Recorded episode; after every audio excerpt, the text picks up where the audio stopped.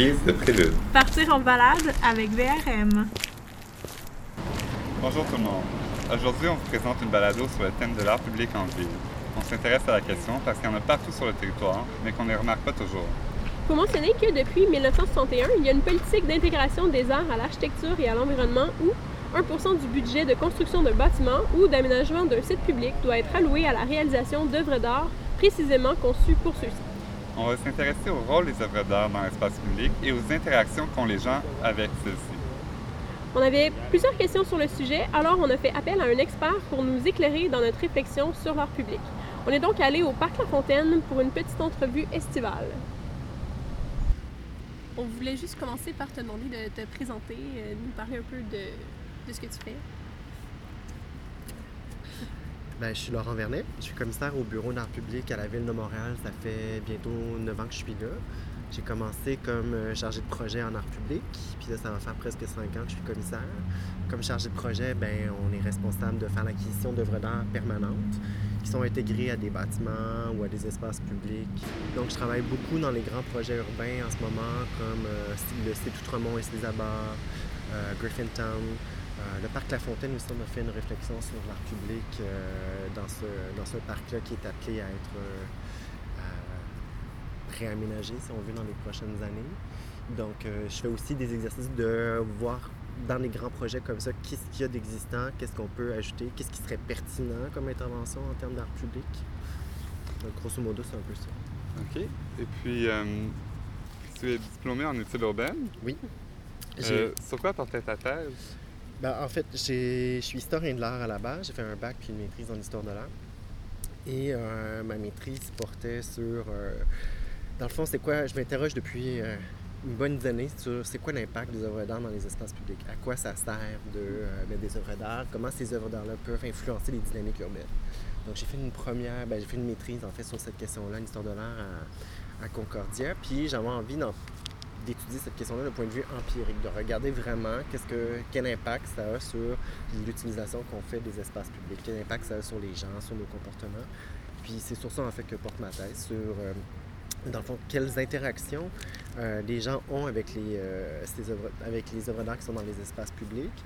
Je travaille sur des cas à Montréal, donc, à la, sur des cas plutôt, en, fait, archétypes de l'art dans l'espace public. Je travaille sur les monuments au Square Saint-Louis.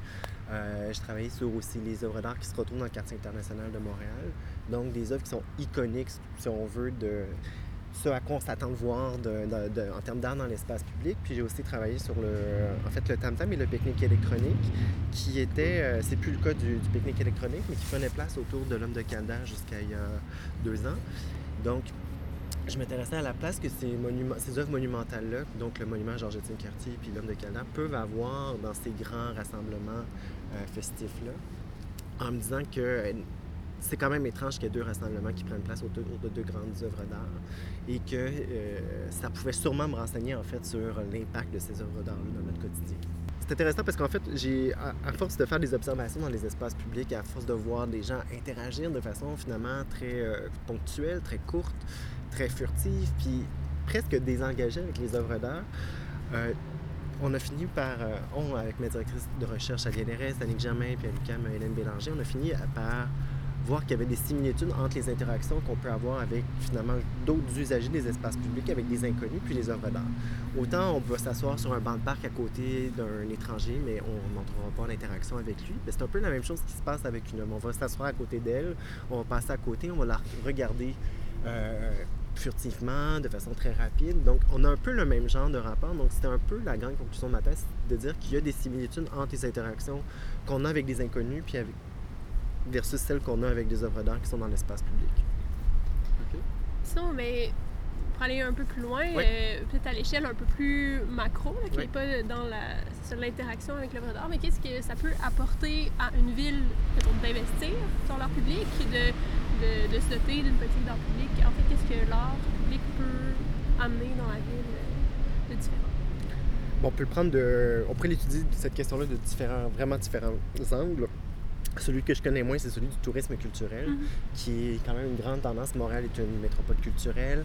On veut faire de ben, Montréal est une ville de créateurs déjà. On veut que ces créateurs-là aient une place dans l'espace public. D'un point de vue de tourisme culturel, d'avoir une ville où il y a qui est très animé, qui est très artistique, ça peut avoir un certain attrait pour certains touristes, en fait, qui se dédient aux arts et à la culture. Puis on sait que euh, les gens, par exemple, en art voyagent toujours dans plein de grandes villes du monde pour voir un peu la couleur locale. Donc, ça participe de ce mouvement-là. En termes de projet urbain, ben, ce qu'on fait, euh, pourquoi on fait on intègre l'art public au grand projet urbain, c'est pour donner une identité à des projets, pour leur donner une couleur particulière, pour vraiment leur donner une identité. Je pense au projet Bonaventure auquel euh, mm-hmm. j'ai collaboré avec euh, ben, plusieurs professionnels de l'aménagement, de l'ingénierie, etc. Parce que le projet Bonaventure, c'est d'abord et avant tout un grand projet euh, urbain de reconnexion de quartier. Et puis, on, a, on, était, on, travaille dans ce projet depuis le début, en fait, depuis 2008, depuis 2008-2009 on, a à réfléchir comment l'art pourrait apporter quelque chose à ce quartier-là. Je pense qu'on a été tellement en amont qu'on a réussi à bien cerner les opportunités en art public, qui fait qu'aujourd'hui, on a deux œuvres qui, je crois, euh, bien, s'intègrent bien à ces espaces publics-là qui sont de représentation. Si on pense aux touristes qui arrivent au centre-ville, si on mm-hmm. pense aux gens qui arrivent de la rive sud, ou si vous allez sur la rive sud, vous passez par ces espaces publics-là et vous avez une image forte de Montréal en termes artistiques. Euh, Montréal Ouverture le Monde, Montréal euh, Ville de, de créateurs avec Dendrite de Michel Debrun. Donc, je pense que l'art public participe aussi à, cette, euh, à donner une identité, une couleur locale aux espaces publics. Oui, parce que c'est un changement majeur pour Bonaventure, là, à partir d'une infrastructure un peu grise, glauque, à maintenant un boulevard urbain large avec justement ses vues puis ses, ces deux œuvres d'art. Qui ponctuent les, deux seuils, qui viennent aussi encadrer l'espace donné. Euh, je pense que dans ce cas-là particulier, on voit vraiment bien à quel point l'art donne une personnalité euh, à un espace. Dans le parc La Fontaine, justement, il y en a plusieurs œuvres qui sont exposées. Bien, il, y a, plusieurs œuvres, en fait, dans le parc La Fontaine qui sont représentatives du 20e siècle en termes euh, de sculpture, d'installation dans l'espace public. Tu as des monuments très anciens, le monument à La Fontaine, le monument de l'art des Ormeaux, qui sont vraiment représentatifs de la statuaire euh, classique, avec euh, des figures allégoriques, une statue du personnage représenté, etc. Puis tu as des œuvres très, ben, beaucoup plus contemporaines. Tu as les leçons singulières de Michel Goulet, donc une installation des années 90 qui est tout à fait représentative du, genre de l'installation Belvénère qui est euh, Léo qui est en continuité avec la rue Roy. Et puis tu as aussi euh, les euh, Neuf couleurs au vent de Daniel Buren, ces grands drapeaux qu'on voit sur la rue Sherbrooke. Donc au Parc La Fontaine, il y a beaucoup d'œuvres d'art qui, en fait, sont aussi représentatives des liens qu'on a euh, avec la question de la francophonie à Montréal. Donc, euh, si tu regardes, il y a un, obélisque en hommage à Charles de Gaulle. Donc, ce sont des grands hommes francophones. Donc, c'est vraiment un des axes qui existe déjà au Parc Lafontaine en termes de qu'est-ce qu'on en termes d'intervention artistique. Donc quand on réfléchit au futur du Parc La Fontaine, c'est sûr qu'on doit prendre position par rapport à ben, en fait prendre acte de ça puis de se dire comment est-ce qu'on va, dans quelle direction, quelles orientations on peut développer pour l'acquisition de nouvelles œuvres d'art au regard de tout ça? Est-ce que l'art euh, qui est exposé dans l'espace public est différent de celui exposé en galerie ou dans les musées euh, par cette euh, proximité qu'on a avec l'œuvre ou par cette familiarité qui se développe dans, dans, dans, le côtoiement dans de l'œuvre, dans le quotidien? D'une part, on espère qu'il y a une continuité entre l'art que tu vas voir au musée et celui que tu vois dans l'espace public. C'est-à-dire que tu vas retrouver les mêmes artistes, le même genre de démarche.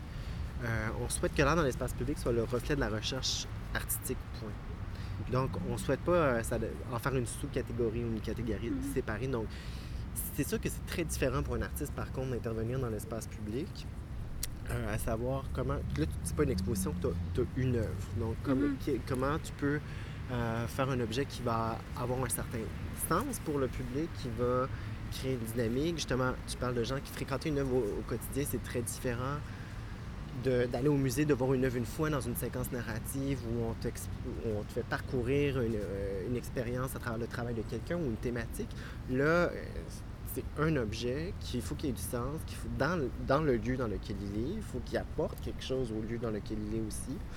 L'idée, c'est pas de rajouter quelque chose pour rajouter quelque chose, mais c'est de rajouter quelque chose qui apporte une identité, un sens, un questionnement en termes d'art.